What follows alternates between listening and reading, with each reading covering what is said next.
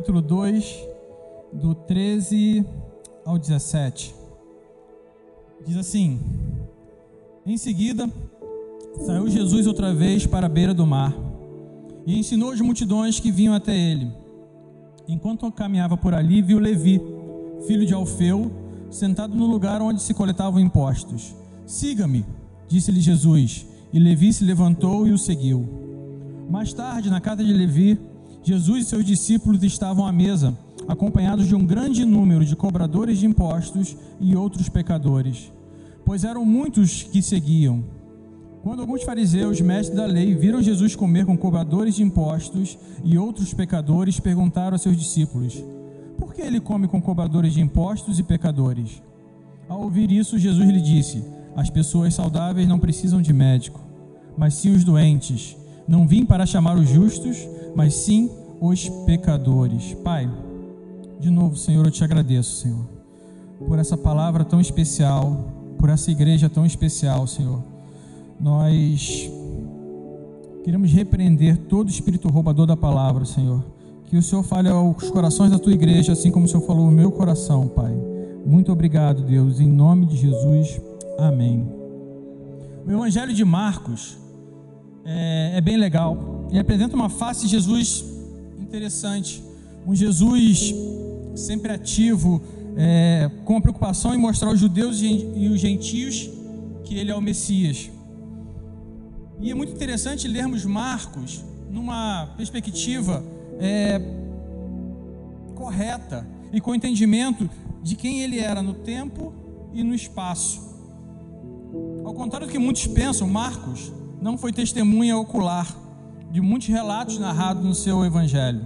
Na verdade, é bem provável que esses relatos ele tenha ouvido de Pedro e depois transcrito. E ah, não lembro agora, no descende deve ter sido umas duas semanas atrás, duas ou três. É, ao chegarmos lá, tinha um vídeo, né, um teaserzinho, que ia fazendo a apresentação do evento. E algumas coisas me chamaram bem atenção, me chamaram muito atenção, porque me trouxe um confronto do que nós temos feito enquanto igreja, o que nós temos ministrado e o que nós temos ensinado para os nossos jovens e até mesmo para os nossos anciões, para os nossos velhos. o vídeo levantavam duas questões muito simples mas que com o tempo eu entendi como elas deixaram de ser a base das nossas pregações. Como elas deixaram de ser a base das nossas pregações e vidas. E passamos a colocá-las em segundo plano, sendo o pano de fundo de uma ilustração ou de um sermão. As afirmações giravam em torno de que a maioria dos jovens não conseguiam falar de cabeça quatro apóstolos. E não conseguiam citar cinco mandamentos. Então, eu fiz um quiz de maneira informal, é, comigo mesmo e com algumas pessoas, e percebi o quanto estamos sendo descuidados com algumas coisas que são fundamentais à nossa fé. E os questionamentos que eu criei em mim, enquanto cristão, enquanto pai, enquanto pastor, é que se a maioria de nós não conhece a nossa fé, a nossa história, o nosso sustentáculo, como em um sábado são reunidos 150 mil pessoas em três estádios e mais, sei lá, uma quantidade, sei lá, de milhares ou milhões de pessoas assistindo pelo YouTube. Esse questionamento ardeu no meu coração e eu fui buscar em Deus a resposta para isso. Se nós estamos falhando em mostrar tudo isso para a igreja, se nós estamos falhando em mostrar tudo isso para os nossos filhos, tanto os nossos filhos naturais quanto os nossos filhos espirituais, o que levava 150 mil pessoas a estarem por 12 horas num sol de rachar ou numa chuva torrencial e mais um número gigante de pessoas parando, perdendo o dia inteiro ou ganhando o dia inteiro para assistir aquilo pela internet. E a palavra que me veio à mente foi motivação. E talvez aqui você esperasse que esse irmão ganhasse uma guinada e começasse a trabalhar em sua vida para que se tornasse um homem dunamis poderoso, cheio do Espírito Santo, curador, evangelista, pastor, apóstolo, ou o que mais você é, deseja ser. E seria lindo que isso acontecesse. Mas qual seria a real motivação para tal coisa? Deixa eu falar uma coisa para vocês. Se você tem um sonho de ser um famoso herói, um famoso pregador do evangelho, você está sonhando errado. Você quer ser herói? Então sonha ser o Batman. Quer ser pregador do evangelho? Sonha com a cruz. Por quê? Não tem outro sonho o pregador do evangelho. O evangelho de Cristo, que deveria ser entendido como as boas novas da redenção e da misericórdia, tem se tornado cada vez mais o evangelho do poder, da autoajuda e da autopromoção. Muitas vezes um evangelho preguiçoso, sem confronto ou risco, irreverente e recheado de graça barata, que não confronta o pecador, nem faz com que a igreja se confronte. Uma graça barata e uma graça covarde. Vocês vão entender o que eu estou falando. Mas uma outra pergunta que talvez tenha sido a primeira que brotou no meu coração, lendo Marcos, e na hora eu não entendi muito bem. E eu quero fazer para vocês. Quem aqui sonha em um dia mergulhar com tubarões? Deixa eu explicar como é que isso acontece.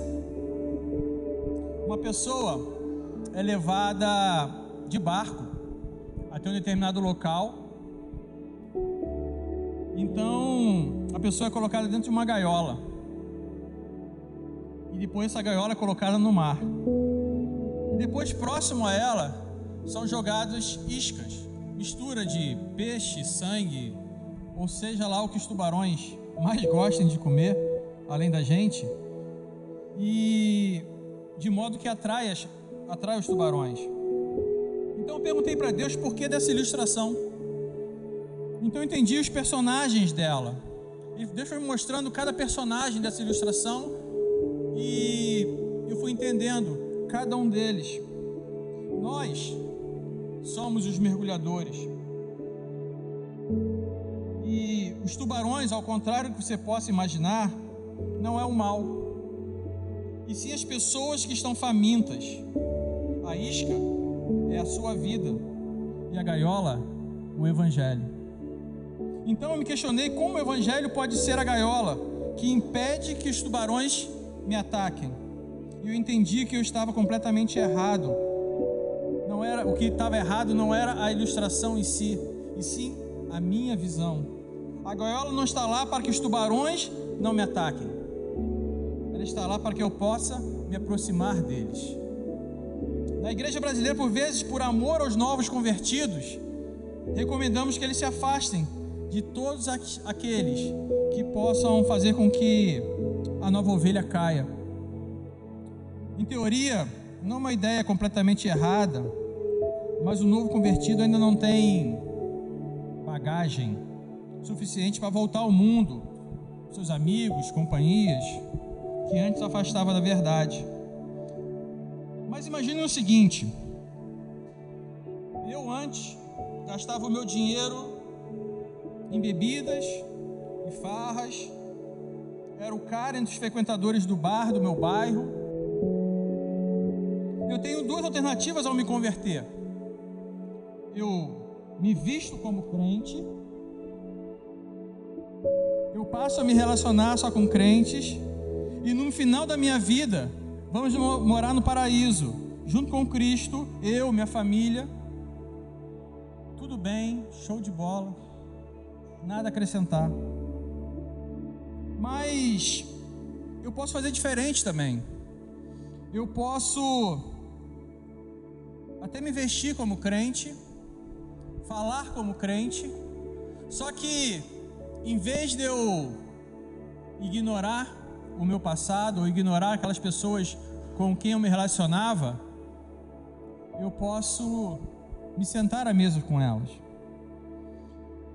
E aí, não só eu, minha família, veremos a Cristo, mas muitas outras pessoas podem ver a Cristo. Muitas outras pessoas vão morar no paraíso, se eu tiver a coragem de sentar com essas pessoas. Muitas outras pessoas podem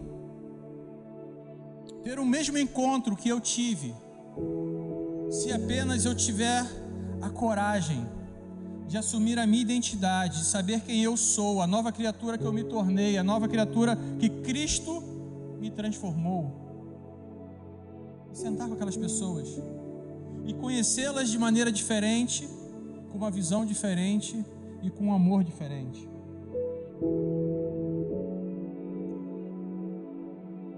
E talvez quando eu fale isso você pense logo o quê? Salmo 1.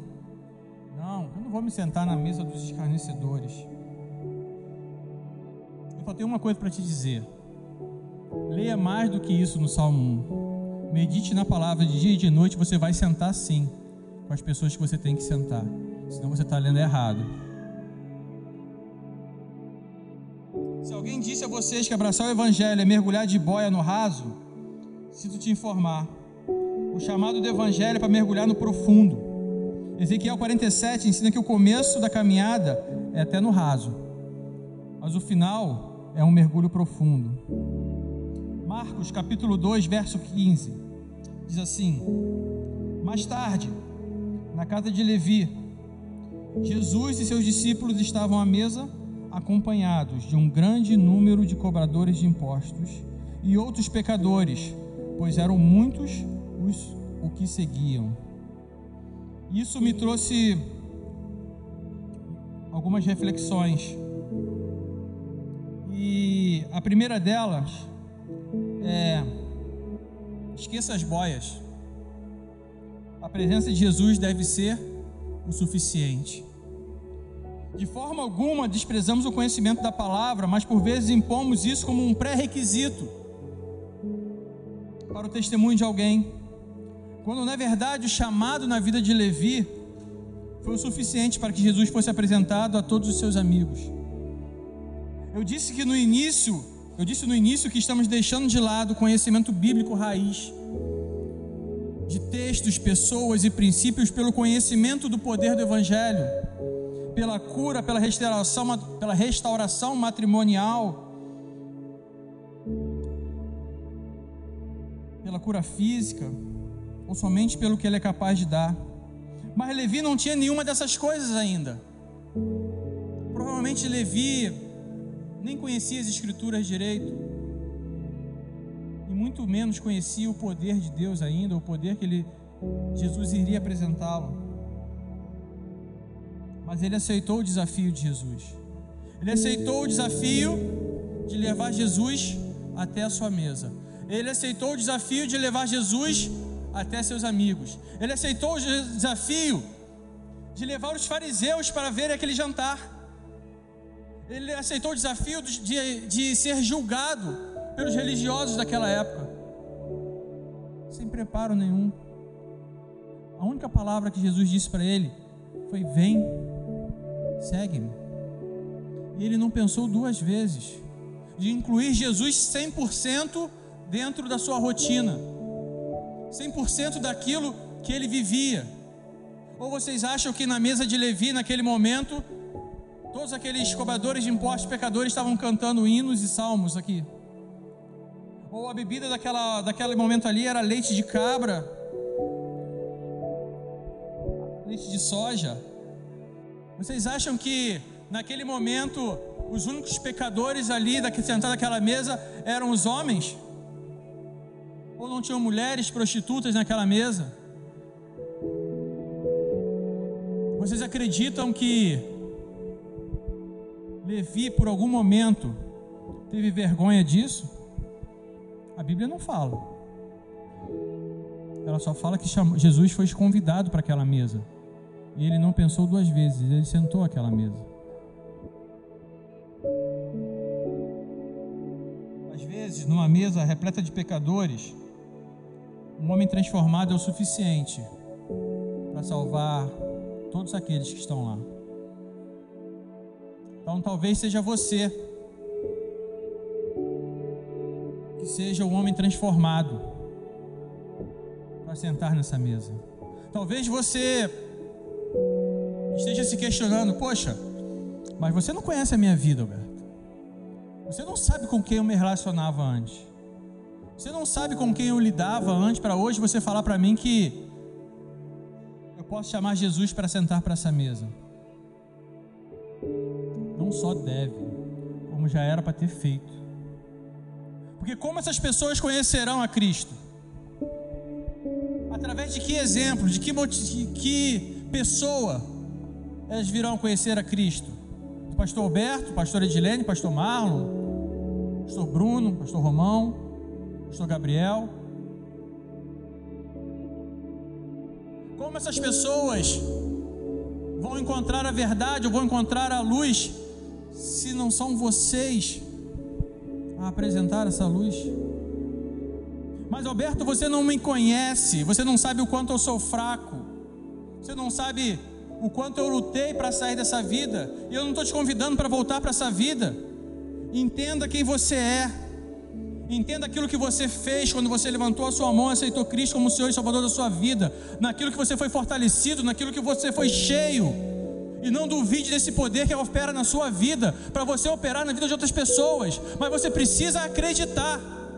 O problema é que nós estamos vivendo um evangelho onde tudo na vida do meu pastor é mais fácil, tudo na igreja é mais fácil, mas na minha vida não é.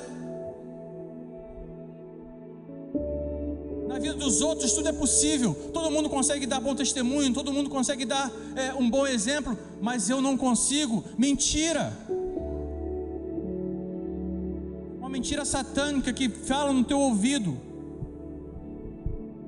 Você é cheio do Espírito Santo, sim, assim como qualquer outro. E você tem tanto o poder como o direito e, o, e a autoridade para falar no nome de Jesus. Então fale.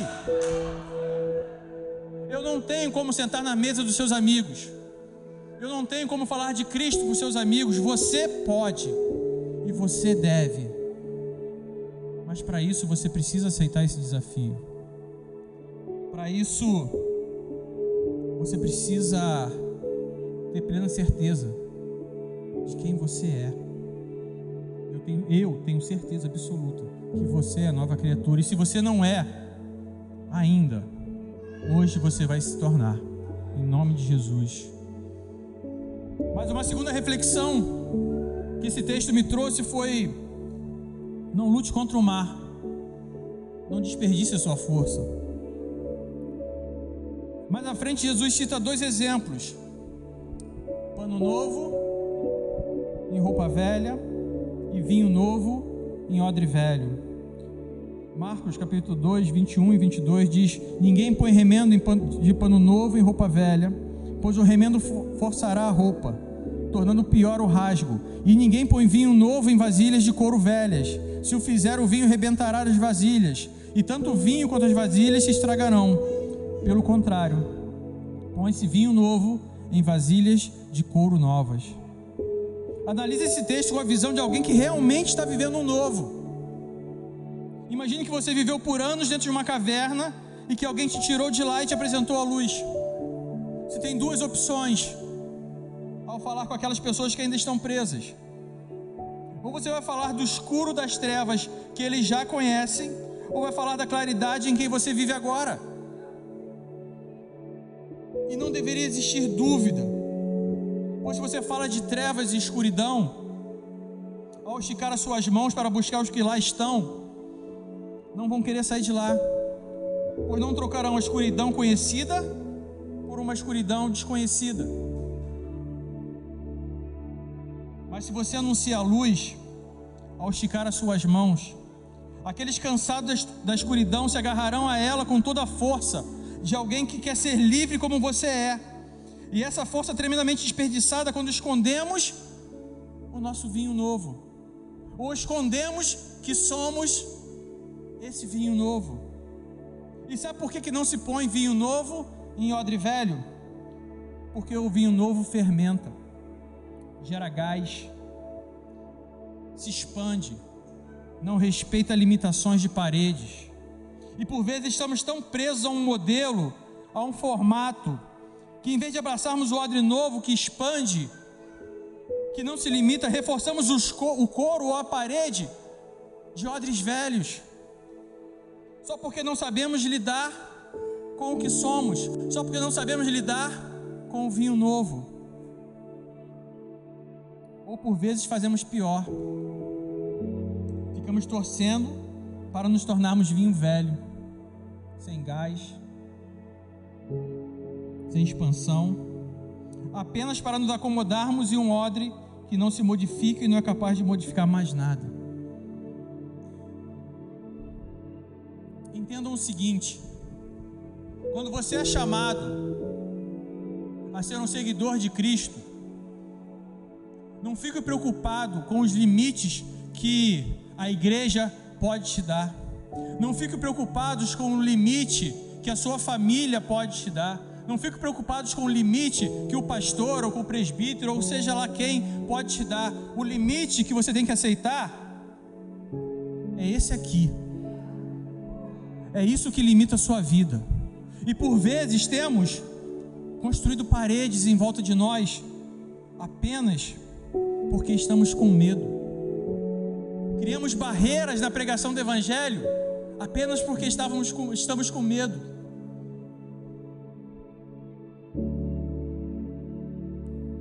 Roberto não pode pregar de boné porque é falta de respeito. Pastor Marlon não pode pregar com a calça rasgada porque é falta de respeito. O irmão não pode vir de bermuda porque é falta de respeito. O novo convertido não pode ceiar porque é falta de respeito.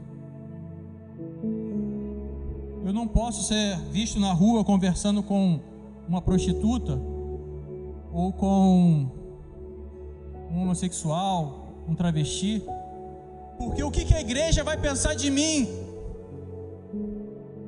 Pensar que você é santo, que você é separado, que você é um pregador do Evangelho. É isso que a igreja vai pensar de você. Ou você está mais preocupado com sua reputação do que em anunciar as boas novas do Evangelho para aquele mundão que está lá fora? Estou nem aí. Eu não estou nem aí. A minha esposa me conhece, a minha família me conhece, meus pastores me conhecem. E se um dia chegarem para vocês e falar assim, eu vi pastor Alberto na rua, conversando com as pessoas estranhas, podem ter certeza que eles não sairão de lá sem ouvir a palavra do Senhor. Eles não sairão de lá sem que eu tenha orado por cura na vida deles. Eles não sairão de lá sem eu ter feito, ter feito um apelo para que eles conheçam a Jesus Cristo.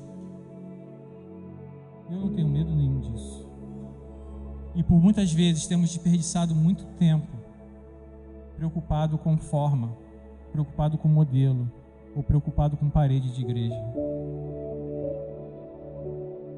Por fim, mergulhar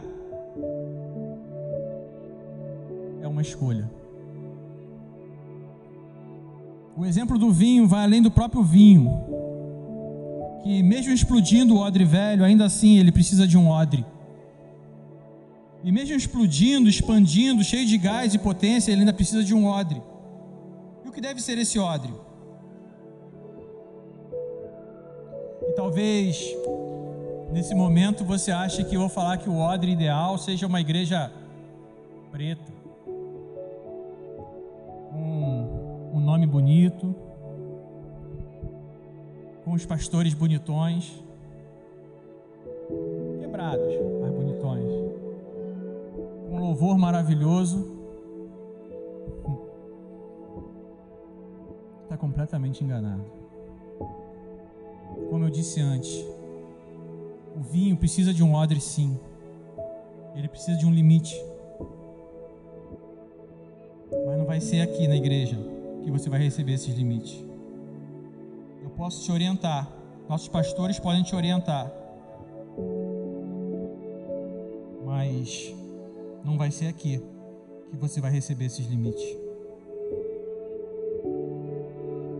Às vezes podemos sentir que o discipulado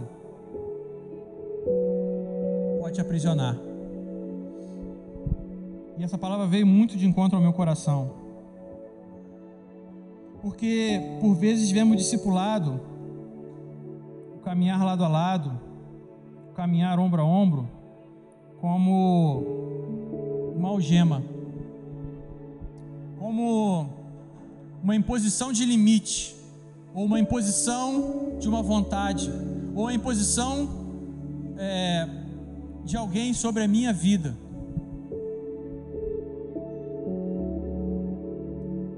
E eu sou livre, minha liberdade foi conquistada com sangue. Quem é alguém para querer me impor limite? Mas discipulado é o contrário disso. Discipulado liberta. No cuidado e na responsabilidade discipulada é que vamos entender como doze homens que não seriam escolhidos nem para a portaria do templo mudaram o mundo de maneira completa e de maneira permanente. Talvez você não soubesse responder aquela primeira pergunta que eu vi lá no Descende. Talvez você não saiba de cabeça o nome dos doze apóstolos. Mas deixa eu te falar uma coisa a respeito deles. Ao aceitarem seguir a Cristo, eles abandonaram uma cultura repleta de mistura, sincretismo. Homens inconstantes como Pedro, tímidos como André, explosivos como Tiago e João, cético como Felipe, preconceituoso como Bartolomeu, incrédulo como Tomé, corrupto como Levi, tão apagados a ponto de nem se ouvir falar mais dele, como Tiago, filho de Alfeu e Judas e até mesmo Judas, o traidor por dinheiro, foram transformados ao caminhar ombro a ombro com Cristo. Eles foram escolhidos não por aquilo, por aquilo que eles eram, mas por aquilo que eles se tornariam, ou por aquilo que eles viriam a ser. O discipulado de Cristo quer pegar aquilo que você é e te levar a lugares que você jamais imaginou chegar. O discipulado de Cristo não vai te transformar em herói e nem vai apagar aquilo que você é agora. Mas à medida que você se entrega a esse discipulado, ele vai te transformar de homens e mulheres escolhidos para homens e mulheres que serão chamados de amigos e também de pescadores de homens.